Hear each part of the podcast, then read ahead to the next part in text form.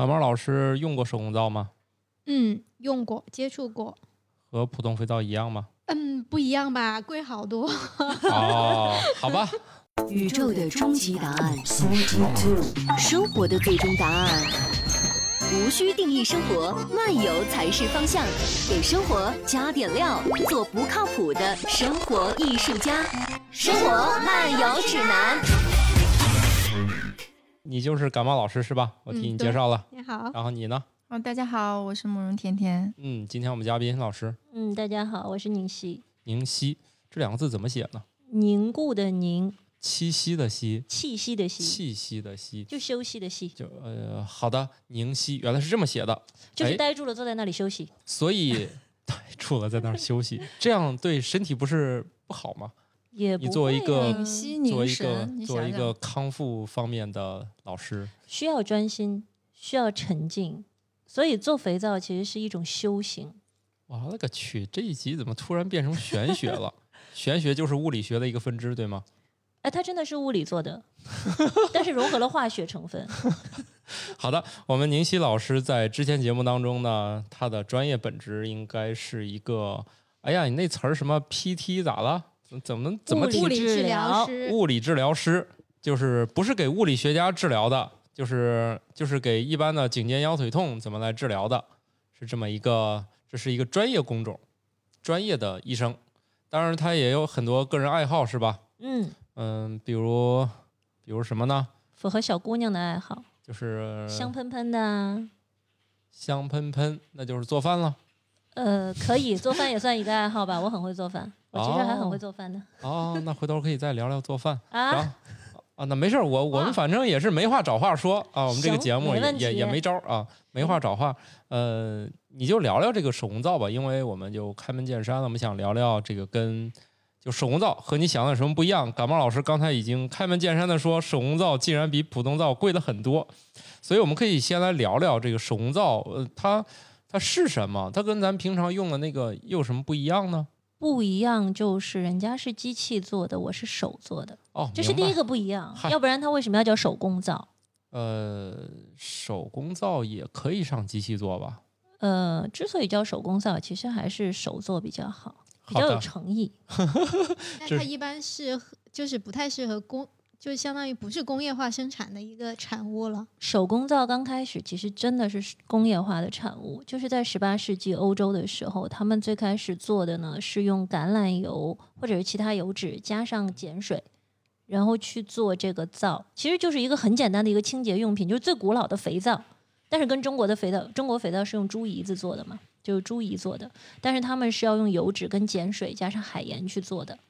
那哦当时的那个国王规定，就说橄榄油，橄榄油因为它的油脂的这个成分是非常优秀的，所以只嗯有用橄榄油做的这个皂才允许叫做马赛皂，就是这是一个非常高级的一种国产皂。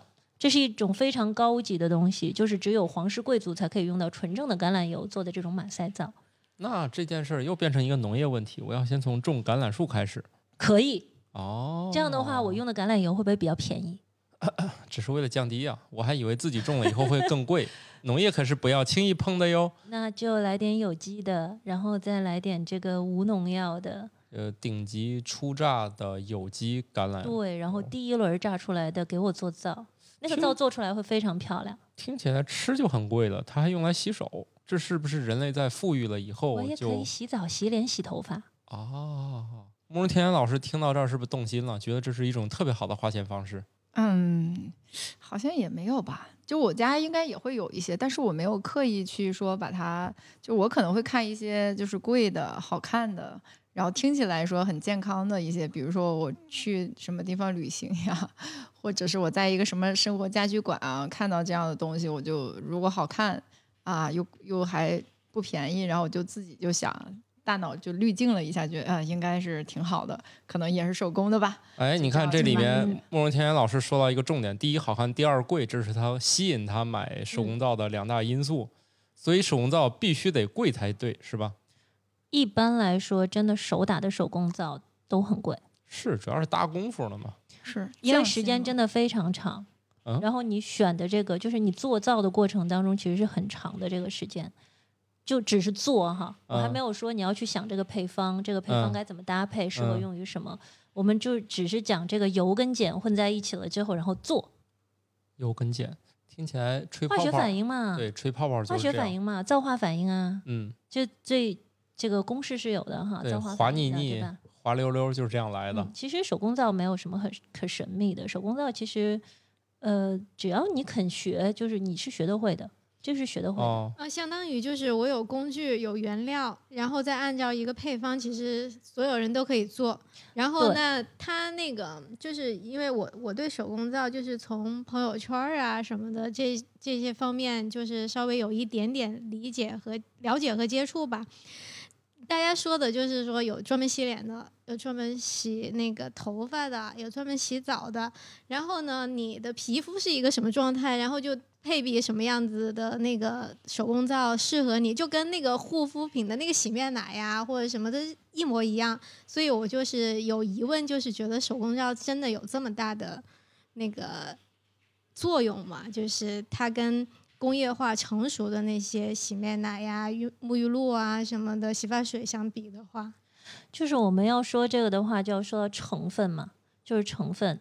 嗯，手工皂的成分相对来说比较简单，就是油跟碱，然后它经过皂化反应，皂化反应它是一个中和的，就是你最后出来的东西它不会是碱性的或者是这个特别酸性的，它是中和完了以后它回到最中性的那个状态，这个手工皂才会到消费者手中。这是真的是手打的手工皂。嗯。但是一般来说呢，我们买到的这个就是日化的，比如说十块钱几块的那种，就是日化线的那种产品呢，大部分就是起泡器加甘油加上乳化剂等等这些东西就加起来的堆起来的，然后里面呢可能有一些这个皮肤不太容易消化的油脂，但是横竖你是要把它洗掉的嘛，所以其实就好像没有太大关系。嗯。这个就是其实工业产的东西跟手工的东西就最大的区别是这个，一个是甘油是自己天然产生的，然后另嗯外一个呢，那个甘油呢是加进去的。嗯但是你加进去的这个甘油，当然不如人家天然的脂肪酸跟这个碱发生反应产生的甘油要好。哦，就是其实是这个这个道理，这是最简单的一个道理，就是为什么说手工皂好。当然也有人说手工皂不好，啊，为什么说手工皂不好呢？对于我来说呢，这个一个做皂的人，我就觉得手工皂太费功夫了，所以它不好，太麻烦了。对啊，然后你一块手工皂的话，从你做，然后一直到你拿出去，大概要六十天的时间，啊啊，六十天。那么久，对你造化的时间 是要六十天的时间，那也就是说，这边用户找你定做也要等俩月。差不多。如果你要是做一块的固体的皂的话，真的一块好皂是要六十天。比你那那啤酒时间还长，对，你像我那咖啡手工啤酒咖啡二十分钟就搞定了。对你那手工20天加上发酵期一个月吧，啊也也不需要哎，那我可以学学酿酒吗？啊我又有新的爱好了。了。酿酒在家里的都可以酿，只是说你要想把它酿的能用，然后就是不是说咱偶尔尝下鲜，嗯是能够嗯稳定的出品出厂，然后并且你还能保证这个市场的接受，就比较复杂了。但是酿酒本身还挺简单的。嗯，哎，那倪老师，我比较好奇的是，什么样的人喜欢做这种就是这么耗时的这种呃东西呢？然后它有多大的需求？其实我比较好奇这个。其实现在说真的哈，我接触到的这些购买手工皂的人群，第一，要么就是自己的皮肤有需求，就比如说我满脸痘痘，然后呢，我试了市面上很多的什么就是祛痘的洁面呐、然后那个氨基酸的呀，然后或者是用其他的这种各种方式，我都尝试过了，但是我觉得我的痘痘还没有下去。那我可不可以换一个方式，尝试一个更天然的？因为手工皂嘛，就是天然的油脂加上这个碱水嘛，就还是天然的嘛，所以它是天然产生的甘油嘛，所以他就想我要尝试一些天然的东西。还有一大部分人群就是宝妈跟小宝宝，哦，就是宝妈在孕期的时候，她就说我要找一些没有添加的东西，我不希望会有一些莫名其妙的东西跑到我身上来，然后损害到我的宝宝。这是真的是手工皂的非常大的一类的消费人群。哦，嗯然后就是给小宝宝的，就是我想给我家的小宝宝要这种呃没有添加的，然后我不需要那些什么硅油啊什么这些东西糊在孩子身上的，因为嗯我会觉得他不舒服，就是妈妈会觉得孩子不舒服的这种东西，那于是才会去接触手工皂。所以你会发现很多人做手工皂都是因为有孩子。哦，你也是这个原因吗刚？开始我呢就特殊一点，你是啥都爱好不是我闲着无聊，啊，我真的是闲得无聊，就是你知道怀孕了嘛，做物理治疗就很不方便，就是你大着个哦肚子，人家也不敢让你动的那种。然后我就整天闲得无所事事，然后我就想买本书看呗，我就买本哦。书看呗，然后随便就从网上就随便翻了本书啊，先拿来看一看，诶，这东西很好玩嘿，哎专门做选一个做吧时间长对呀、的选个时间长的。然后其实我放了很久都没有动。啊，因为我觉得很麻烦，就是我还要去找那个碱，然后我还要去买油，我多麻烦呐！然后，于是我就放了挺，其实真的是放到孩子出生了之后，我都没有动。嗯然后放到孩子出生之后，其实我先接触的是精油，因为那哦段时间不是有有哺乳假嘛，有哺乳嗯假的时候就被我拿来当充电的时间，然后我就开始去学怎么样去调配精油啊之类的，然后我就发现学精油的人都会做皂。嗯啊，顺带的然后我就顺带的就跟他们请教了一下，哎，你们这皂到底怎么做的呀？精油里哎面加油加加加碱，碱我精油是后添加的，对，就是前面先。啊，对，就是精油最难做，但是其实那些皂的那一块弄完了往里添是吗？对，然后你就可以把那精油添到皂里头。可是呢，真的说真的哈，呃，等我自己真的上手去做皂的时候，我就觉得加精油太浪费了，真的特别特别浪费。因为那个精油你，你这个皂需要在空气当中晾上六十天，嗯精油的挥发度相当的高。等你这六十天出来，这皂根本就没味儿，哦，所以你得倒多少精油进去？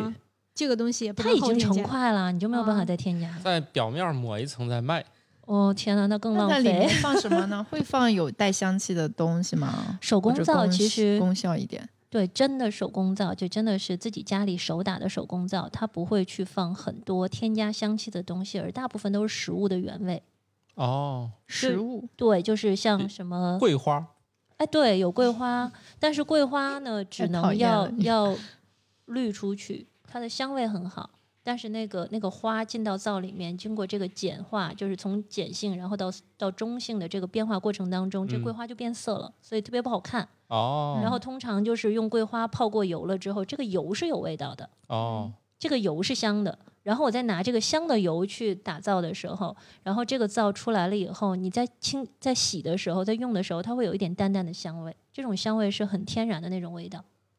哦，嗯，慕容桂花老师，太烦了。这个我们节目有一个梗啊，我们这个慕容桂花老师就是 啊呃，我我我是家里头常备桂花，就是做饭的时候很喜欢放它，就是哦特别呃提提香气，然后而且经常在家里的很多人要做饭不放这东西嘛，就显得嗯挺特别的。要有个朋友啊、亲戚啊来家里吃饭，哎，就可以做一下，尤其是一些重口味儿的，嗯，比如说哦排骨呀，然后什么红烧肉啊这些。哎，你提醒了我，我下次也试一下。对啊对真的很香我去把那个桂花放进去，我家很多桂花。对，然后上次他们有一次去我们家，然后我就一直在找我们家的桂花，然后上上下班我的桂花呢，桂花，然后就被他们 对他给做成 IP 了。我们只好叫他慕容桂花老师，哎呀，愁死了！所以后来我们就管他叫桂花，不是本来多洋气的在我心里一个还还挺舒适的名字，让你们一叫就显得特别乡土气息。哎呀，受不了了。你不是喜欢桂花吗？我们我只是叫你这个喜欢那个香气，好吧？这不乡土啊，改名叫桂花香。对，感觉特别洋气，就看你能不能把你能不能把这个做成潮牌了，是吧？啊，我不。但是我就是说，哎，它为什么要放六十天之久呢？它是皂化反应的反应慢。就要那么久，没有什么加速的装置吗？嗯，可以用热制，这就是为什么就是大家看到那个就是品牌厂商就是很很多那个量非常走的非常多的时候，大部分其实都是热制造。其实人家嗯马赛皂刚开始出来，人家就是热制造，人家就不是冷制造。一嗯般来说，手工皂都是冷制皂，但是实际上人家当时那个欧洲古代的时候，人家做那个皂就是热的，就是用用煮的。那他们就是俩有什么区别？会不好是怎么的？嗯，对于现在就是我们经常这个圈子里面经常说的嘛，就是呃油一加热了之后，这个油的成分就破坏了呀，当然就不如冷压出来那个油的成分会好一些呀。然后所以呢，这个油脂里面留的有效的物质就会比较多呀，滋润的物质就会比较多啊，就如此而已嘛。啊，所以他们就是我们，所以你加精油不就在这六十天慢慢就挥发完了吗？那些做你所谓的这个热制，它不就是其实你加了这个相关哎物质，它挥发也少，它也节省成本了，不光节省时间，也节省了这些香料。而且大部分的那个香味儿其实都是香精。嗯那当然了香精也可以是天然香精。也对，你可以就是用匠心，慢慢从天然的方式来搞，啊也可以直接买来那种往里一加，对不对？是是是，也有可食用型的香精，都可食用型的香精都可以很安全的。你就合成的，嗯它也可食用嘛，啊，没有什么问题。其实真正你想用做那个精油皂哈，就是很多人就想，我特别想用精油皂，我不想用你做的这种就是油脂的皂，我想用精油皂，我希望要里面有精油的香味。其实你要精油皂的话，你与其去买人家手工皂，你不如去买人家皂基皂。皂基听听不懂，就是有一种皂叫皂基皂，就手工皂其实分成两大类，一种呢就是油脂加碱的这种油脂皂，嗯，另外一种呢就是皂基，它是透明的，已经工业化生产好的那种透明的哦。皂基、或者白色的皂基，然后你把它切成小块儿，然后放到那个热的地方去热一下，然后它就变变稠，变得稠稠的那种液体状，然后你可以往里面滴甘油，因为那个里面甘油量非常少，嗯，你可以往里面滴甘油，然后可以往里面加精油，然后接着你把它倒在模具里面。然后过个大概两个小时、一个小时左右，它就硬了。然后变硬了之后拿出来，你就可以直接去洗。哦，那这种就是可以玩儿的。有的时候我们说这个可以拿来给孩子玩一下哈，然后放到那个微波炉里叮一下，然后拿出来就可以倒在漂亮的模具里面，哎，做出来是透明的，好漂亮。哎，这不就是像咱做啤酒那一集，然后我们的瓜大爷说他把麦汁儿买来，后面就差自己调那个就是发酵、发酵和调味儿我。还特意咨询了一下嗯专业人士，真的只有一部分特别特不是，他们麦汁儿也会经常买，但没有人买那种黏黏黏糊糊的，已经就是浓缩的那种，只有家酿爱好者一部分人会去尝鲜，所以是特别特别小的需求。所以你看人家做造的，人家就有这样的东西。皂基皂，它就是说基础的基，对吧？就是对，它是基础的基，就是啊一个已经造化好的这样的一个块儿。嗯然后它其实你什么都其实不加已经跟最后的它就是。就是什么也不加，它买来其实就是个肥皂了它的过。程也是六十天过来的吗？它不一定是，它是啊它是生产工业化生产提纯过的，然后它里面的甘油就是它在皂化过程当中出现的那些甘油已经被人家抽走，用去做其他的事情，然后它是剩下的皂化产物。那再放甘油，对，然后你皂在做的时化产物到底到底产生什么？皂化就产生皂和甘油，甘 油皂化反应最后就是油加，碱，然后呢就中和，然后油加碱产产生反应了之后就会产生皂和甘油，又啊，就就是这样，这个化学公成甘油式就这样，。然后甘油去哪儿了？就是六十天的那种皂。如果是六十天，就是这种油脂的皂，这个甘油是存在这个皂里面啊，它融合在里头了。对，所以你买的那种皂呢，就是你洗完了以后皮肤上是不会干的。嗯嗯哦，那那皂基皂的话，它本身也没有什么添加物，是吧？嗯，它本身其实也没有什么添加物，但是它的那个油是什么油，你就需要去纠结一下了，因为植物油做不出来透明的东西，哦，它就有可能是那种石油的那种，就是副产品出来的那种透明的东西。但是玩一下可以。对，那个可以玩一下，就是可以买那种很漂亮的那种模具。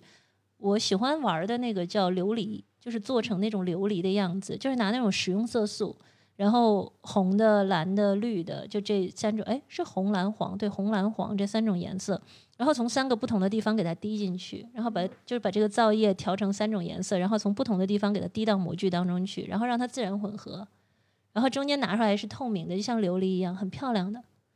这种就是适合那种又漂亮、颜值又高，嗯还有香味，然后呢还能洗，洗完了以后这个洗感还不是很差，关键是它还可以用很久。对这个手工皂什么的，我就觉得用的时间好像很长，然后它那个就是买一块儿，你就隔很久，觉得大小没有太大的变化。你嗯，看你什么时候用吧，你又没有宝宝。它是这样，因为你那个就是正常那个肥皂，你你不知道留留意过那个标签没？它也会写这个，它卖给你这个重量只是包装时候的重量，啊对，它肯定是在它会干，它会干一，边走一边。那它失掉的是水分对，它还是？失掉的是水分。哦，我一直以为是某些东西挥发掉了。啊不，你的油就像手工皂也是一样的，就是你的油加上碱，你不能直接把人家碱片儿倒进去，你是要把它换成碱水的。哦，你要把它换成碱水，那不就有水分了吗？对，然后于是这个水分它会蒸发的，甘油它不会动，但是它里面还会有一些额外的这个水分。当然，如果你把它放在这个比较潮湿的地方，那甘油是吸水的，所以放一段时间，你就会发现那个皂的表面有很多的那种小水珠。嗯，嗯，那个其实是那种天然的甘油，它会吸收潮湿空气里的水分，哦，所以你摸上去那个皂就摸上去，哎，怎么黏黏的？这就为什么我们跟人说，就说你你买到这个手工皂，拿到这个手工皂了之后，一定要把包装打开，然后放在比较通风的地方，不要放在太潮湿的地方，因为它会吸嗯湿，然后吸湿之后它就会坏。哦，还要打开，我想问一下，一一一般这种六十天皂化反应的手工皂，它得多少钱一块儿呀？才能就是才能值当做这个事儿呢？市场价哈，嗯，咱就说市场价市场价市场价市场价一般也要大概每一百克也要五十块到六十块左右，就已经算很便宜了是。一百克是几块儿啊？就像咱们平时买的那个舒肤佳的那种皂，好像是哦八十克的，哦，哦基基本上一百克就是一块儿，跟跟它差不多吧，就是跟它这个方哦块的程度差不多，多少钱来着？就差不多也要五六十块钱一块。而且你不要算加精油，啊，你不要算加精油，没有精油的。来并不是很贵啊。还好哈。那你跟舒肤佳比，那就是得贵。哦可得我贵不少我没有概念，因为其实现在我已经不舒肤佳是十块钱三块儿，嗯，你这么三块钱一块就三块钱一块呃，就是我不知道这一块多少钱。而且而且是这样，你舒肤佳一块皂可能大概你洗手、洗脸啊，甚至你连洗澡都算上，你可以用上两个月左右，两三个月可能才会变成薄薄的小片儿，你还能用很久。但是这个就是油脂的这种六十天的这种手工皂的话，你用不了那么久。一百克的话，你最多也就用上一个月，差不多它就已经软的不行了。哦就是它是会很容易的，就是吸收掉这个湿气了之后，它就变软了。嗯但是效果好呢，就是你洗完舒肤佳洗了两个月之后，你皮肤会变干。但是你洗了这个之后，你的皮肤不会变干，反而它会变得越来越好。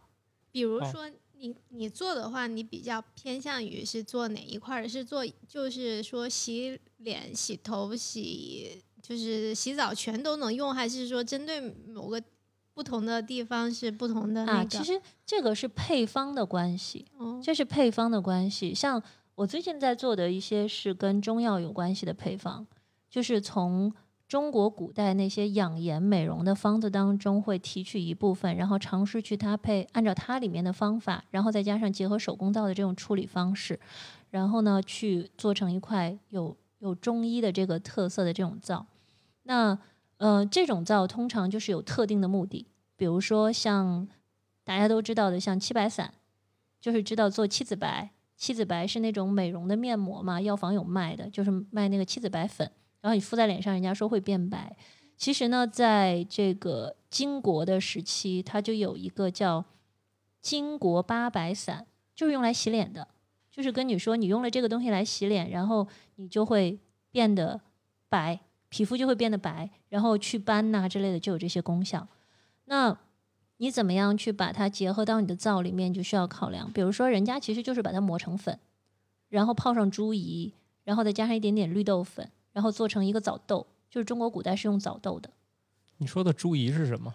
猪的胰脏，胰脏对，猪胰子，那个那个东西会搓出泡沫的，那个胰东西会产脏是吧对，哦，我终于明白了，终于明白胰子是终于知道啥了是吧猪胰子是什么了，是吧？不是猪胰子，因为我我不是天津人，所以听这边人说用胰子洗手，我就没听明白但是。胰子不是天津的特特对啊这不特殊是称谓啊，很多地方都都是有这哦，还真哦，我第不知道一次听到也也是在我今天天津。今天听到了啊官方解释是吗？我之前就是胰子是南方可不知道没有能少，反正反正我们内蒙也是叫这个名字，是吧？嗯就是就是嗯胰脏就是？胰子，它其实就是猪胰，就是猪的胰脏的那个猪胰。哦，就是这个这在药方当中是存在的，在中医的那个药方当中是存在的。但是它里面会含有？什么呀？就是大量的表面活性剂吗？它不是表活剂，它里面就是高蛋白的那种。哦，然后因为皂角跟这个无患子，就是大家都知道皂角可以清洗东西，就说那个以前我家老人的头发很好，他就用皂角泡水洗头发啊什么之类的。皂角是碱性的，然后这个猪胰其实就有点像油脂一样，那它把这个碱性的东西跟这个油脂混合在一起，它就会起泡沫啊。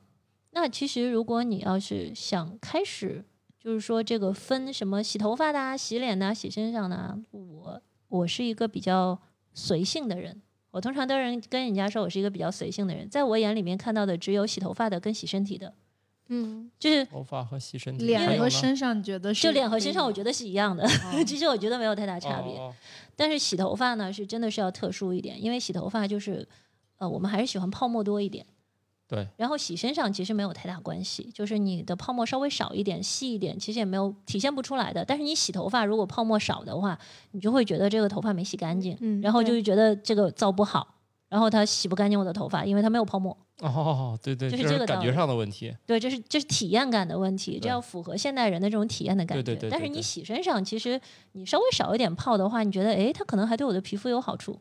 对，因为就这是像你们就是好像手手工皂这个。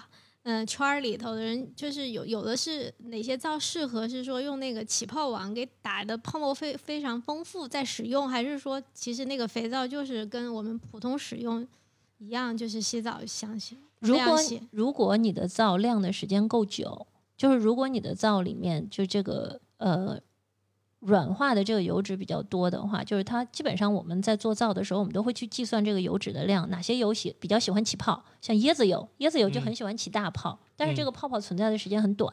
嗯，但是像哦橄榄油呢，它就喜欢起那个特别细的那种小哦泡，小但是那个泡泡泡很绵密。绵绵的是吧？可是那个，如果你只拿橄榄油去做这个皂呢，第一，我可能要打上七八个小时，就是很累。你不可能站在那里就这样搅搅上七八个小时，这很累的。那不会用除湿机吗？那个除湿机，你那个东西是碱性的，很碱，然后那哦除湿机用不久的，哦，所以你还是要还是要省点钱哈。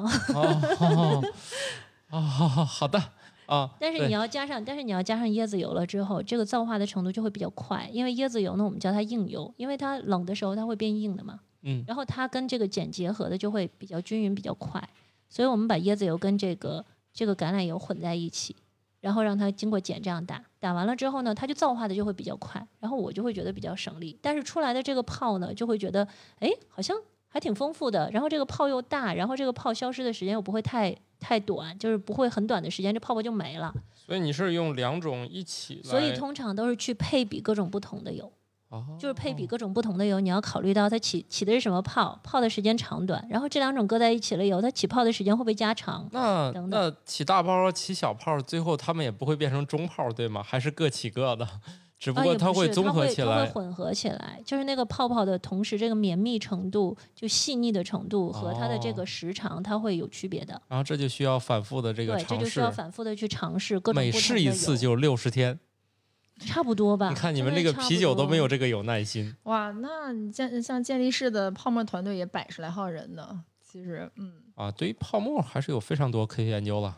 他们那个嗯雀巢咖啡里面，为了让这个 上面那个泡沫持久，也是要嗯花钱去研究的。对，需要这个花很多的时间。对我我我我们不是认识一个朋友，他们就是做这个的，就是怎么嗯让泡沫持久，这些都是要花很多钱去解决。因为他们解决的目的还有一个就是降低成本。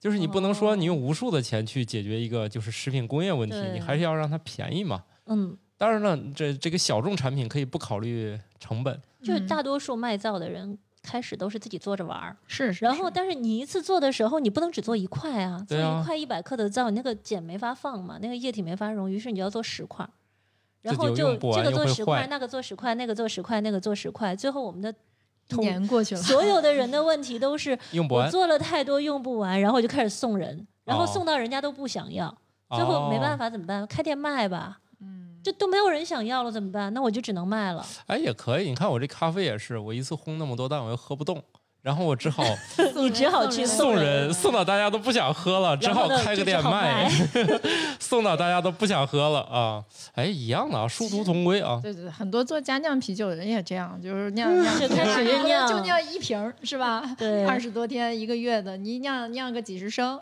然后你一灌给朋友们喝一喝，后来你就不满足了，自己又再买个三十升、五十升的，再大的是吧？再是不满足还是朋友受不了你了？不是我我我没到那程度，没到大家受不了直接就是商量了，没有到天天送朋友。啊对也是就直接给你们买成品尖儿货，对，直全世界各地的酒你们都能喝着，在我这儿。对对对对对对对对，哎，我们这儿都在想你的酒可不可以拿来借我做做皂，我做一些啤酒的发酵的皂。哎有可能，你像我们现在在研发那个，不是也叫研发，我们做内容嘛，就是讲，哎，我们做那个，比如说 IPA 蛋糕这样的东西，还挺好玩的啊，吃一点就醉了，是吧？因为因为啤酒皂对皮对头发很好。是是是，那个啤酒啤酒皂香波，很对对对，就可以洗加点咖啡嘛，咖啡因对皮肤呃也有好处。有有有，那个我看到别人有加咖啡对，元素，就是咖啡做成因手手工皂的。不过咖啡因还得控制好量，因为最近有有个别人不小心就是服用了那个纯咖啡因那个粉，嗯以后嗯就紧急送医了，要用很多种办法才能抢救回来。啊我们比较喜欢用这种咖啡粉，哦就是做那个家事皂，就是那个清洁用的，就是比如嗯说你。呃，洗一些抹布啊，然后洗碗呐、之类的，很多我们都会加一些咖啡粉。哦，它反正就是那个色儿。呃，不是跟那个颜色没有关系啦，就是咖啡本身它的那个它有一点摩擦感，那个颗粒的摩擦感，然后它还比较容易清洁掉。同时，咖啡自己带有天然的香味，对对对，然后这样的话就让会让人觉得哎很干净，因为嗯咖啡是可以吸味的，嗯你的一些异味都可以被它吸走嘛。然后我们就很喜欢用咖啡，还有一个就是做磨砂，身体磨砂，有很多鸡皮的，就是这个女孩子、嗯男孩子身上有那个疙了疙瘩的那种鸡嗯皮的，嗯然后就会用这种咖啡啊，或者是绿豆粉啊之类稍微粗一点的颗粒的，我们去做皂，然后呢，让它就是在洗的时候就可以帮它磨掉一些，然后对它的这个毛孔的疏通也有好处。哦，这个东西是会很缓慢的效果吗？对，它是很缓慢的效果。反正在我看来哈，因为我既玩精油，然后也玩这个也玩这个皂啊、护肤啊这一块儿，然后在我看来，就是真的是没有速成的东西，没有速成的东西，你的皮肤一定是一天一天养出来的。包括你吃天天吃燕窝，它也不是吃了一顿燕窝，然后你的皮肤就好了嘛，它也要连续吃上一年两年才会好嘛。所以我们的皮肤其实都是这样一点一点养出来的。如果你想说你买一块皂，我今天洗完，明天这痘痘就消失了，那就不叫皂了，那我用完一块儿会不会有改善？真的会有改善。如果你真的是选对了皂，那就会嗯有改善。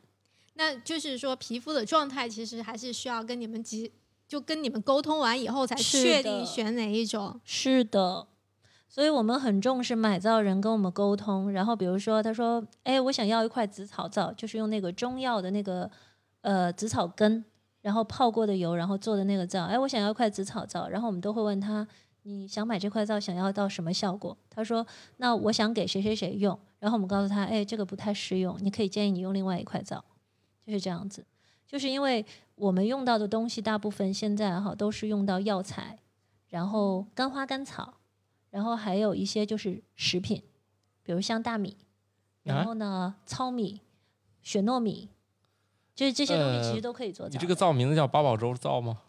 哎，八宝粥也可以，红豆薏仁皂有的，有红豆薏仁皂，那个是也是用来洗洗身体的吗？洗身体、洗脸都可以，但是像这种红豆薏仁儿这种就是颗粒比较粗的，那就肯定是只能用泡沫来清洗脸部，因为它的颗粒比较粗，你不能拿那个肥皂直接去擦脸，擦脸的话，你就会摩擦感会比较重。但是你洗身上是可以用那个皂直接清洗的，因为它有一些小粗颗粒可以帮你去角质。所以你在不同的时期用不同的东西。感觉你这个最好是开启预售是吧？要不你这个六十天之前的预售吗？可以的，就是先预定。其实你像有些农产品也是啊，直接就预售这个树上明年这个结的果儿哇，啊，反正预计就是多少斤，然后那如果你能，我这儿就有这种农农农户啊，他就可以把橘子种很好，然后他基本上哦在收之前已经卖的七七八八了。我的天呐，那我估计我会要累死。嗯然后真的啊开几个预售，来个一百块的话，我大概要打上个几个星期，然后我的胳膊就要废掉了。我我觉得我要觉得给自己做个治疗才得这里，行。我觉得这里面就是大家对手工和工业就不要有特别就是一种执念。你比如说，就跟哎我刚才提到厨师机，你能借助自动搅拌的力量，干嘛要自己弄呢？其实这个过程并没有由于除湿机的介入，它就不再是手工皂了这就。是我说的，就是做皂其实是一种修行。你在那个过程当中可以放空自己的压力，对，人家主要是为了哄自己，对，顺带其实为了哄自己玩，就是顺带的卖的，真的，我真的是顺带的那卖的。这五六十块钱也太便宜了，会让人觉得效果不好你得卖五百是吧？啊那就没人买了。那就没有人买，谁会花五百块钱去买一块皂？脱离了价值规律吧。这还跟定位有关系。像前两天跟那个洛可可他们的那个那边的呃负责人聊了一下，就是有有一款收音机，那个嗯大叔呢也是就自己喜欢，原来就在呃国营的收音机厂，后来等到五十来岁的时候就哎自己研究着玩儿收音机，因为很痴迷嘛，就还做的这个很很就是很费心力。他一算下来，他那收音机得卖两千块钱，他才能就值当的做。然后就在一个老年论坛里头卖，就是大家都是情怀，然后两千块钱一年就卖个呃就是几十台，呃最多一百台这样的卖了十年。后来直到有一天，一个 DJ 主持人跟他聊了聊，说你这个事儿还是能做大的，你要把它定位成叫复古潮玩，嗯然后现在他等于一年就卖了过去十年还远远不止的量，嗯 就是就是看他，那他一定是解决了这个，就不是他在自己在他的那个小工作室里头在那鼓捣鼓捣鼓捣的，对，但是一定还是说有那个情怀啊，那个还有那个工业设计啊，还有那个感觉在的。对，我是觉得不要太拒绝，说我中间有一步由机器加入了，这就不是手工皂了。哎人家没拒绝，人家只是觉得让机器玩了，我玩什么？是这样的。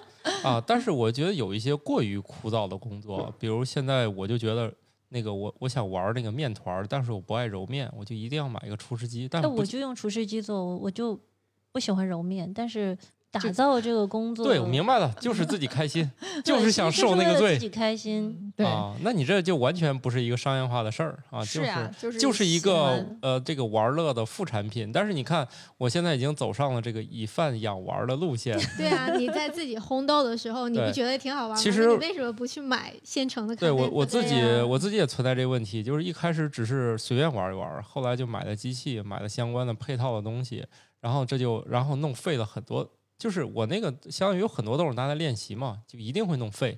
然后直到你把它弄明白了之后呢，可能两三公斤就就是每一款可能两三公斤都是废的，不能喝的。嗯，然后呢，那你这不就太贵了嘛？然后，然后后来终于技术熟练了以后，就发现我喝不完就卖，但是卖也很费事儿。但是嗯这不妨碍我把我的配方最后给工厂说，你按我这来，然后你就生产就行了。啊，其实有的手工皂是有代工厂的。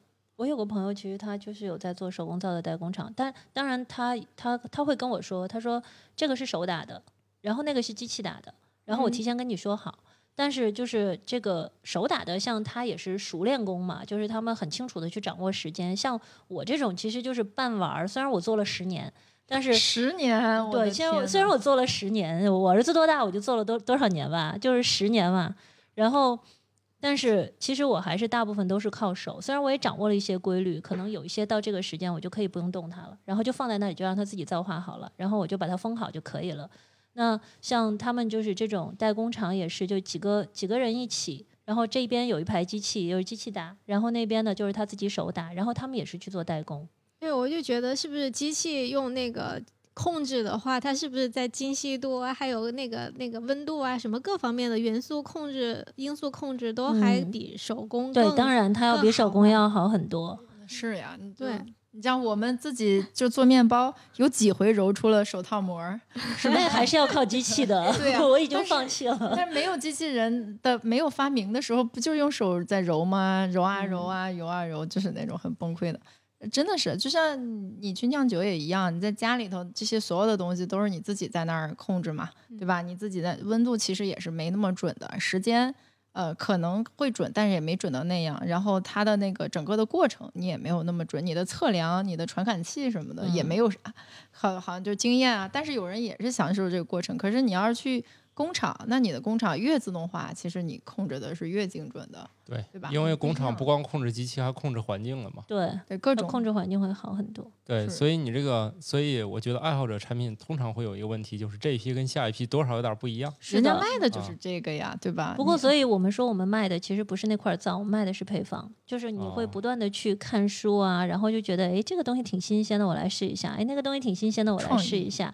然后我们其实去卖的那个配方，当你这个配方卖的很成熟，你觉得这个造造化的时间呐、等等这个使用的感觉都很成熟的时候，你当然大可以交给工厂去做。对，你看李子柒表演了那么多，最后还不是工厂给批量做 的。是是是，他表锅炒能对炒对啊，炒不出来啊。对，是吧这不是每一家都像那家做茶一样，是吧？一个一个大师一年能炒几百万吨茶什么的，是吧？那不是每一个，不是每一位大师每年都能炒出那么多的茶出来的。所以人家说计算了一下这个炒茶的速度哈，对就好像觉得不太可能。对，所以是吧？到最后你你不要那个限于这个，是吧？最后你把它商业化之后，你的配方才能被更多人的你是在鼓励我商使用业化吗？对呀、当然了，最后我觉得。我我觉得我这个现在就是已经迈出的第一步，就是以饭养玩。其实这个当中我已经花了很多钱了，就是嗯为了玩它，又是机器又是费，而且还是连送带送到人家不想喝为止这种。那你什么时候种橄榄树？跟我说一下。那那个我不会不会做这件事儿的，因为我没有地。哎 哎呀，我就你刚一开始说要种橄榄树，我就在满怀希望的等待你的橄榄树，然后榨出来的油让我做皂。是这样的，就是以我们现在对农业的了解，就是你去买到最好的农产品是最好的选择，千万不要尝试自己就是一无所知的冲到农业领域，嗯我保证你搞不定。就是你忘记了初心，你只是想做一块皂，就不要非要从种树开始了。呃，咖啡也是这个问题，嗯、不要尝试从那个源头开始。种那个咖啡豆开始，对，那个太复杂了，就是所有一涉及到农业事情的那个复杂程度，一下子就不是直直线上升，嗯，属于垂直断崖式上升，就是它的难度突然就到了你你绝对驾驭不了的程度。嗯，就是你所以明显你本来是可以，就是像炒菜一样，你只需要买个胡萝卜回来就行了，你非要去种胡萝卜，事儿就完全不一样了。我种过，呃、我自己在家阳台上，我我自己会种。这是一个有意呃，这个是玩玩嘛。你要真打算说你把种胡萝卜又当一事儿干了，你还非要提取出全世界最厉害的胡萝卜精油，那是另外一码事儿了，是吧？啊，胡萝卜精油真的很好用，胡萝卜精油是抗皱的，特别好用。嗯，一听我就不想要了，我不爱吃胡萝卜。有那个回锅肉味儿的吧有回锅。肉啊，那红烧肉味儿的。我下次试试炖一锅红烧肉，然后拉出来弄出来一点点，然后给你做个灶里面，让试试看，看看感觉像那个食碗里面那个。不，你要想好啊，晾了六十天了之后，它还是不是你的回锅肉的味道？可能还是忍不住吃了。不是可食用吗？其实是可食用的，因啊为它是中性的，其实它对你的肠道没有太多的影响。你把它削成小片，然后还对，可以感觉酒喝多了也不用洗胃了，家里常备手工皂。这个六十天那个。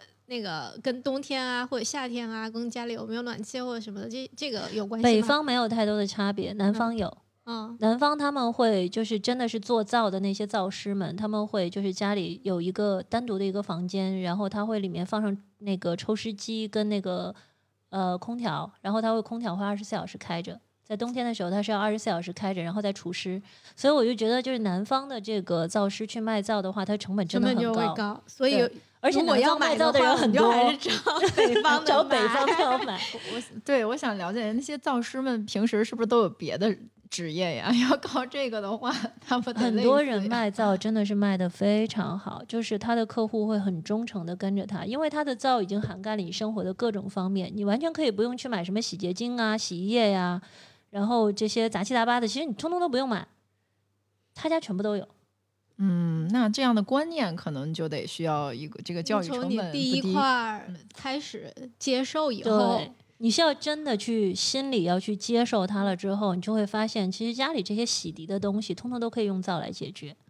皂也分成有液体皂跟固体皂，嗯我们平时洗脸那些其实都是固体皂，但是嗯我们也会去做很多液体皂，因为方便嘛。液体它一个瓶子皂里面液体皂可以放到洗衣机里吗？可以啊啊，液体皂里面也含有脂肪成分吗？也是同样是油脂加碱，只是加的不同的碱而已。哦，还好还好，因为现在我我呃我就是在疫情期间，我了解到一个情况，就是关于嗯。肥皂和洗手液的问题。嗯，就是洗手液里面的表面活性剂的对于洗手就是杀毒的效果嗯。是确实不如猪油这种就是脂肪，那那你要专门去买猪油皂，呃，油脂就可以，因为嗯。它那个不一定非得是猪油，因为这个当然这个我可以以后进一步再查一下啊，就是说。虽然你会觉得在公共机场里面用用洗手液嗯会觉得和别人无接触，但事实上只有肥皂里的 那那个东西，它能和那个病毒就干扰了病毒的那个就是它的结构，所以病毒在那个被肥皂就是呃就是洗过之后，病毒就很容易受到它的这个损害。其实你们不知道的是，就是从来可能市面上大家都不知道，就是在最开始的时候，呃，医院里面的这个工作人员他是手消毒，他是要定期考核的。嗯，然后这个手消毒的工作其实不是像现在什么六步洗手法啊什么这些的，当然嗯六步洗手法是一个固定的一个程序，我们一直嗯就是在用的。但是呢，呃，他的要求是，当你洗完手了之后，他会拿那个就是拭子，就是像咱们现在那那不是烟拭子嘛，然后他会拿这种拭子去摸你的这个手指的这个指蹼中间，就是两个指蹼中间，他会去查，然后给你做培养，然后三天之后告诉你说你的手洗的不合格，为什么？就是你这边有细菌。哦，当时你刚洗完，然后擦干手，然后他就会去给你测。哦，然后那个洗手的方式是什么？其实就是用肥皂洗三遍手，就是用肥皂洗三遍手，就是透明的那种透明皂洗三遍手，完完全全可以达到接近于无菌的效果。但是后来就是因为不是有消毒的洗手液吗？然后酒精的洗手液呀，然后大家就渐渐就抛弃这种方法，因为肥皂还是很伤手的皮肤，然后洗起来很麻烦，消耗又很大。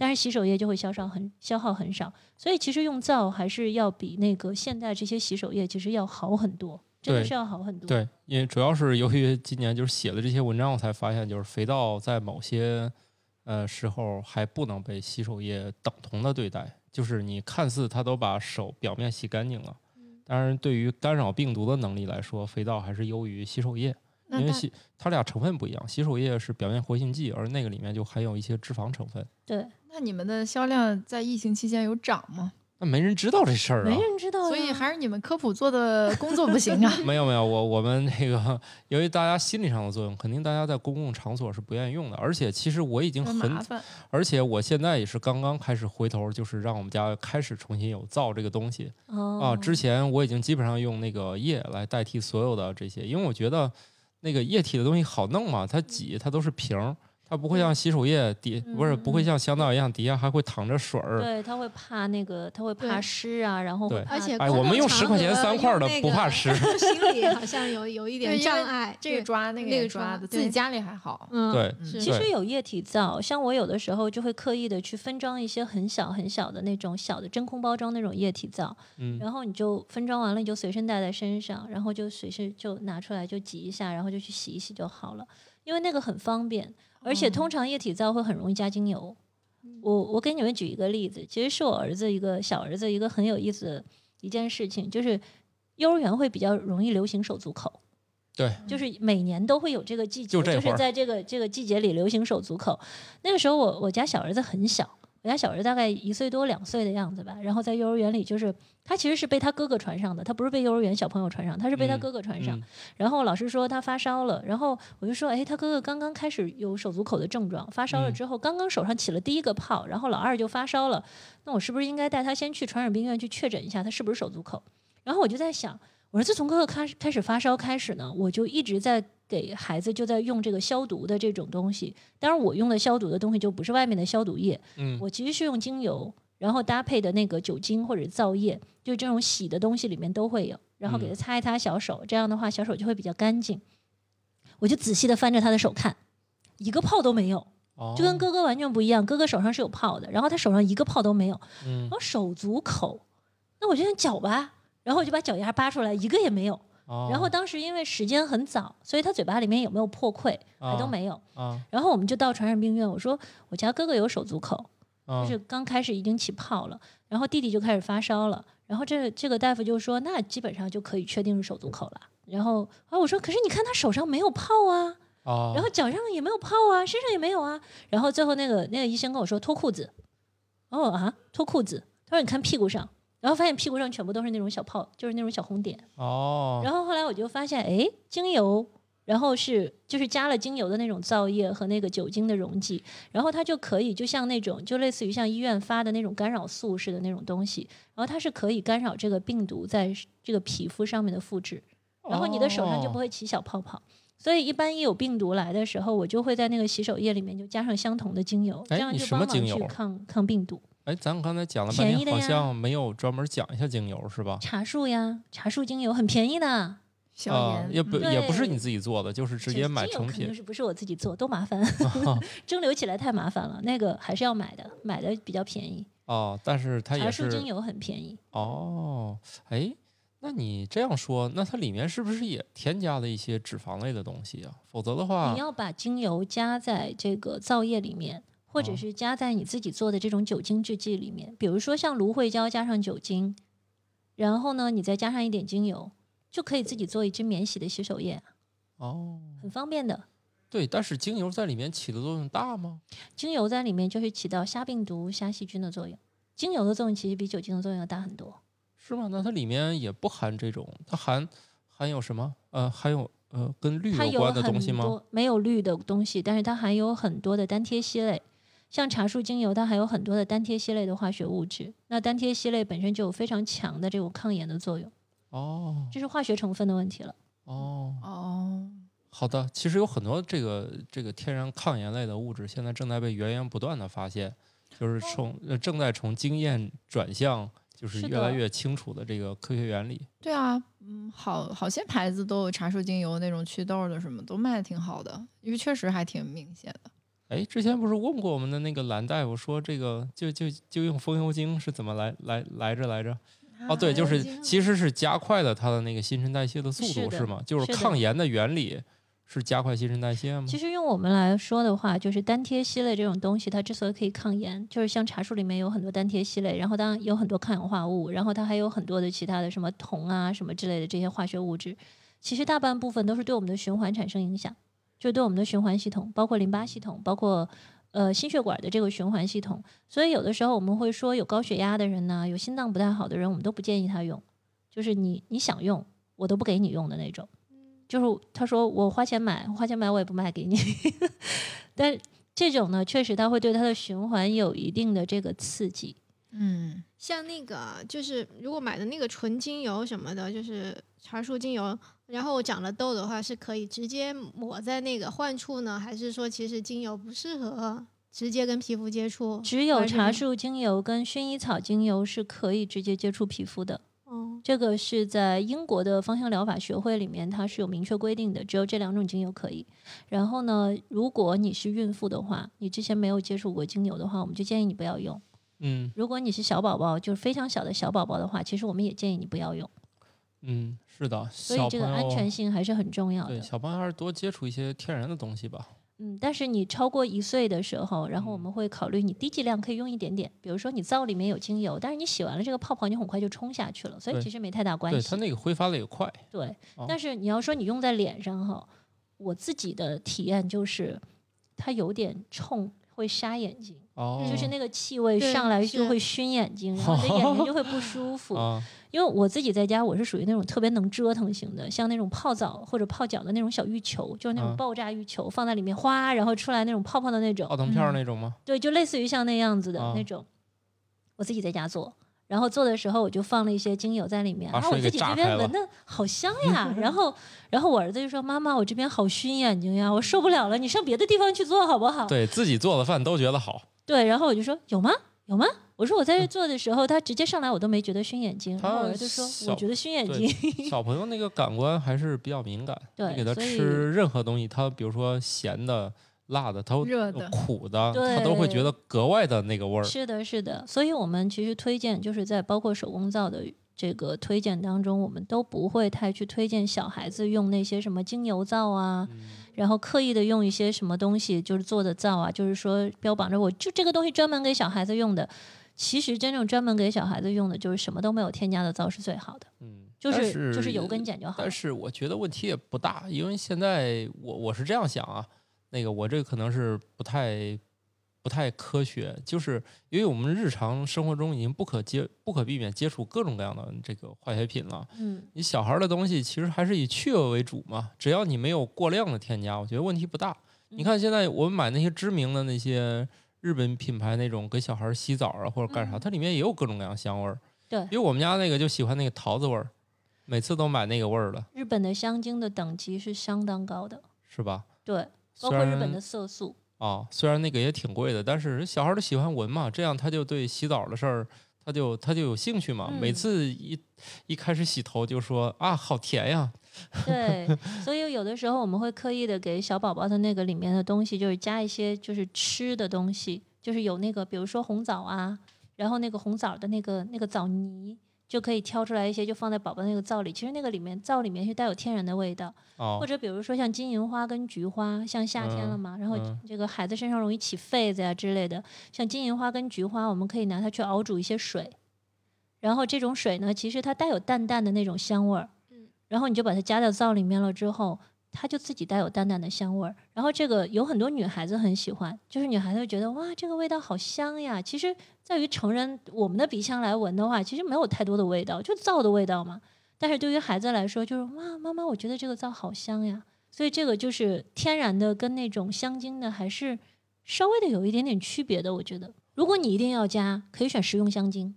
好的，我不会加的，因为我不会去做这件事儿，因为六十天实在是太久了，对。哎但是现在有存有那个存货呢，有存货，直接就买呀，这种东西你还犹豫什么？定吗？对，哎，那倒是。哎，现在你那儿还有存货可以给大家试一试吗？我现在我现在其实存货没有特别多哈，因为好多都是冬天的。然后就是前一段时间冬天疫情在家没事做，做了一大堆的皂。然后嗯，跟这个季节相关的无非就是紫草，紫草倒是可以的。紫草皂嗯很适合男孩子用，尤其是那种就是油性皮肤，然后脸上有痘痘的，然后或者是油性头皮的那种。我我用我自己用紫草皂来洗头发。嗯，就是因为头皮油、头发干，啊然后我就用那个紫草皂去洗头皮，然后你可以再用一个其他洗发水，就大概带一下头发就可以了。这样的话，头发就会顺滑，然后你头皮又不会油。那就是一般用完这个洗头发以后还，还会要用那个护发素什么之类的吗？如果你只用皂洗头发，嗯就需要用护发素，因为洗出来头发很涩。嗯就是即便它不掉，你这样用手捋的时候，因为它会打结，然后你打结的时候，你就拉都拉掉了，所以还是还要用一点护发素。护发素呢，嗯、其实还是硅油的好。嗯说实话哈，护发素还是硅油的好。就是很多人就说我们我们不要硅油，我们就要天然的油脂。天然的油脂好，但是它的润发的效果其实没有硅油好。硅油可以瞬间让你的毛发的毛鳞片闭合，所以有的时候我会用。有没有什么生发的？哎，生姜，用生姜榨汁，然后做在做的液体皂里面，就是当洗发水用，然后用来清洗头皮，对头发特别好。然后如果只要不是你的，就是已经秃到那个毛孔都已经闭掉了，那个毛孔都已经坏死的话，它是可以生出来头发的。哇，现在大家都操心头发发对量的都操心这个发际明星线到到这个九九零后啊，都开始操心这事儿对，了。其实没有太复杂的。我最近也在研究这个方子，因为我这个头发掉的也挺多的。我之前真的掉头发就是就是一抓一把的那种，就洗头发就一抓一把。我最近就好很多，就坚持了大概一个月左右吧。然后我的那个就洗洗澡的时候，那掉头发差不多也就掉个几根，就很好了，哇就已经没有掉那么多了。我经常是一把一把。我平常发现我头发都是在键盘上。男生们没有这个问题，女生你知道我我那个过年的时候，我妹、我们我妈我们三个在我们家，我的天，地上全都是头发。关键特气人是他俩头发特别厚，然后呢，然后就掉了也不显的那种，对对吧？然后就特别愁。然后其实有一个很好的方子，就是嗯我最近也在查一些中医的那个方子，就是他们会用侧柏叶，就是柏树的柏，侧柏叶，嗯，然后呢还有侧哪个侧？侧侧方的侧，就是这是一味药材。啊他们就说用这种东西不拘多少，就是你随便嘛，然后把它研成细末和在油里面，然后擦在头皮上，然后你再去洗。然后这个是一种方法，还有一种呢，就是专门治女性脱发的，就是用一味中药，用桑白皮，桑嗯白皮，然后煮水，然后冲头发，据说这样就不会掉。然后我最近在做这两种洗发水，我最近在做这两种洗发水。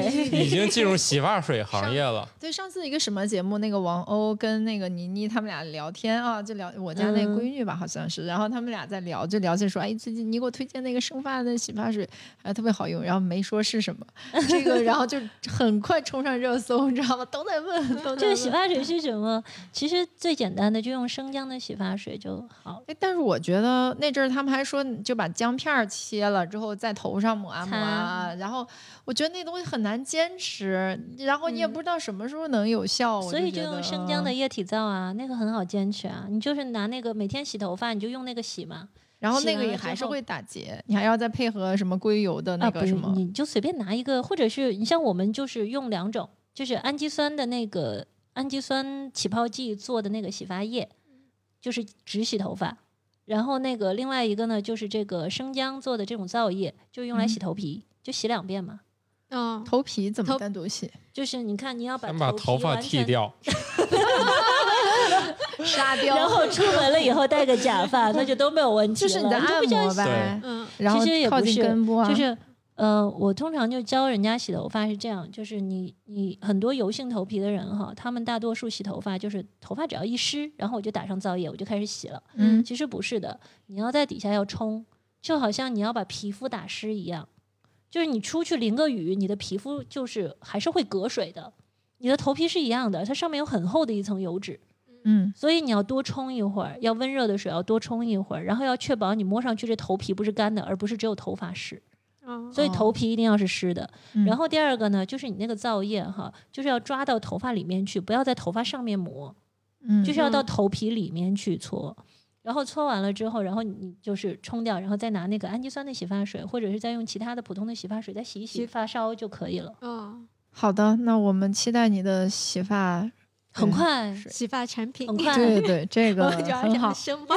因为实在是好懒。我现在弄还有那个明白了，白发变黑呢，有这个配方吗？可以用蜂蜜，嗯，可以用蜂蜜。那比如说我这两个需求都有的话，我我我很喜欢在皂里面加蜂蜜。说真的，我的皂几乎都加了蜂蜜，而且都是那种那个天然的，就是人家靠天吃饭的那个老农拿出来的那个蜂蜜，我都是啊加那个东西。啊，土豆老师正好说也有土豆老师有没有什么呀？你不是在选了一个蜂蜜的选品是吗？对，这个在桌子上，回头我想再连线跟他也聊聊。我认识那个嗯做就是真正传统蜂蜜，就是自己用中华蜜蜂的。老农是吗？呃，可不，这是这样的，我能接触到的，可能不是大家想象中那种天天地头，这个手机也不怎么玩的，就是通讯闭塞的，就是多少还是能跟我们这个能正常交流的。嗯，啊，然后他自己就是我，我认识个别这种比较疯狂的，就非要用这种比较原始手段来做的，当然结果和和这手工皂很像，就是他们的农产品价钱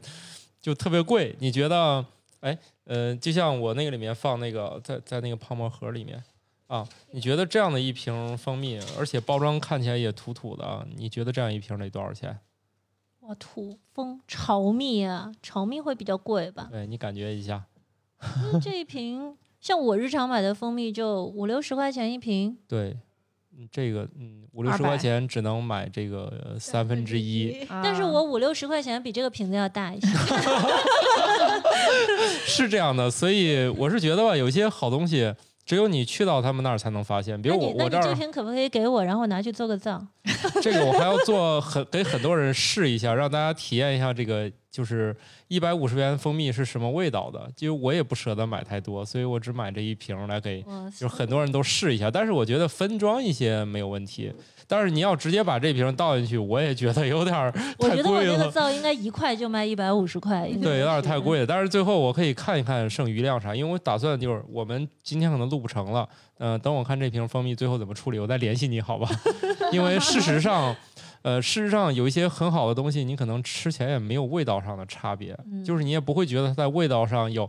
哇，这个蜂蜜油怎么怎么地，那肯定也是添加东西了。嗯其实普通的东西就这味儿，也也不会让你尝起来这个东西一下有爆炸性的多么多么好喝。其实蜂蜜真的是好东西，如果就是你真的是有皮肤啊或者什么上的困扰，其实蜂蜜可以做一个很好的调节。好的，你看我们这个节目有两个产品发生了一些融合，是吧？是的呃像那个慕容桂花老师、甜甜老师 经常讲的融合，是吧？我们有两个产品，回头可以就是可以聊聊，比如说它这个产品融合到你那个里面，是吧？因为这一家是一个中科院老师介绍的，他们相当于对口的一个，就是他能保证他卖给我这东西确实是真的。啊，虽然看起来样子，哎呀，等拿出来的一刹那，我就凉半截儿，这玩意儿卖一百五，不过这个巢蜜真的是很好，嗯，啊，好吧，反正不管怎样，我觉得很好的东西，而且拿到手里觉得也很普通的，它价钱就可以比普通的贵上很多。个后回头这个就是定制款，我对我们几位的定制款，对对对对对，定制款，定制款。当然，同时如果定制款出来了，肯定有余量，是吧？你也不能只搅那么几块儿，是吧？我们可以再多出来几块儿，我们以饭养玩儿，是不是？以以贩养玩儿。对对对对对，这是一个专业术语啊。然后，对，当然像那个慕容甜甜老师那个酒，他就不可能光自己喝了，是吧？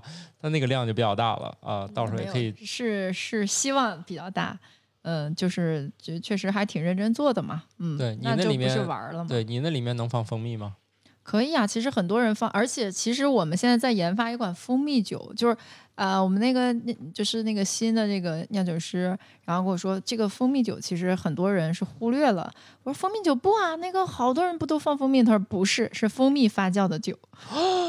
然那这一瓶得多贵个呀啊，其实还好。然后我就准备不是用我这种是不是很贵？啊，那其实你看它用什么，你比如说哦那个手工皂里头用蜂蜜，它的功能并不是喝，那可嗯能就真没有用必要用这么好的。对，但是你用天然的，我觉得就是我这就挺好的天然的。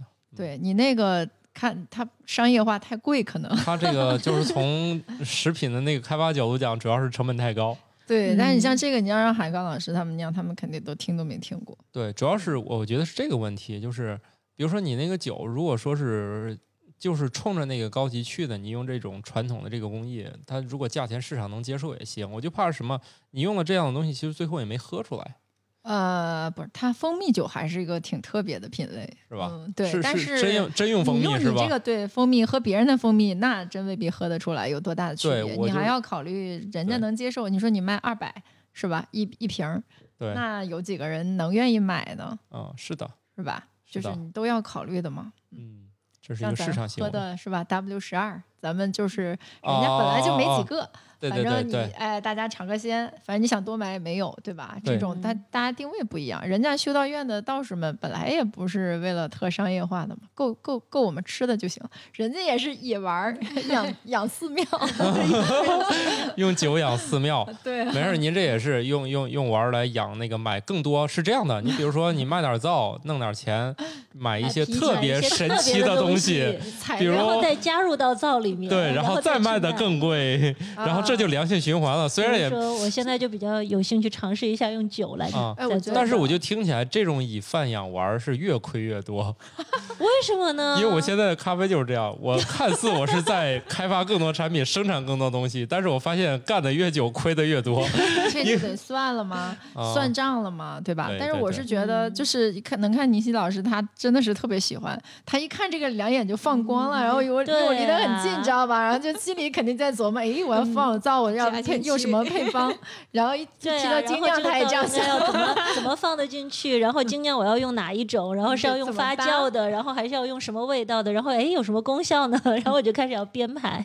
对哦，我我觉得宁信老师如果想大大量的稍微稍微大量的商业化，同时又又自己还能玩的开心的话，你得有个合伙人帮你去想市场帮我去想市场的问题。真的，我觉得酿酒也是这样的，就是你要有热爱，然后你要真的是没事儿看到什么你都想着，哎，我怎么能进进到发酵里面我面？们忽悠每一个就是真爱他这一行的人，把他的产品都要有有有商业化的精神，这样你才能买更多昂贵的东西往里胡乱的添对，就跟有钱的研究生是吧？既然学校不给我买昂贵的试剂嗯，啊就，我就把买包的钱省下来，我就可以买点试试剂剂。对，就是一个意思是吧这？是什么样的精神？对，嗯这，是匠人的精神。是的，是的，嗯，匠人也不不一定是喜欢花钱吧。但是我们要做一个，我们立志成为一个可以乱花钱的匠人。我觉得我见过最顶级的匠人，我最佩服的真的是 Mask。虽然今天早上他翻车了吧，但是 Musk 咋 Elon 了 Musk，我觉得他就是车什么了？他本来没发射是吗没有发射，他不是推迟到三三十一号了？那不知道呢，还。但是我觉得他就是说，哦，第一次载人是吧？对，哎呀，那航天员我觉得心里也直直直打有。点打鼓。他这次强调使用可回收，呃，就是回收火箭了吗？哎用啊，强调使用的是回收火箭是吧？强不强调不知道，反正这信息是有的呀，啊，回收过几次这个火箭不知道啊。啊？我觉得那航天员心里也是直打鼓，哎，但毕是用二手火箭，这对，但是我觉得他就是超级有这种匠人精神呀，他真的是相信自己的理想，而且能市场化。对他这个就是呃，他除了有疯狂的想法以外，通常把疯狂的想法直接给你把事儿给干出来了。是，我觉得这个叫第一太强了性原理嘛，把拆解拆拆拆到最本质，然后我把你了解透了。我说给你建一个互联网，直接就开始什么没事儿就发六十颗卫星上去，反正老子家有火箭。那他为什么建火箭？他是要要给地球找一个备备备胎呀？他本来只是想搞二手火箭，搞着搞着就开始搞那个在轨互联网。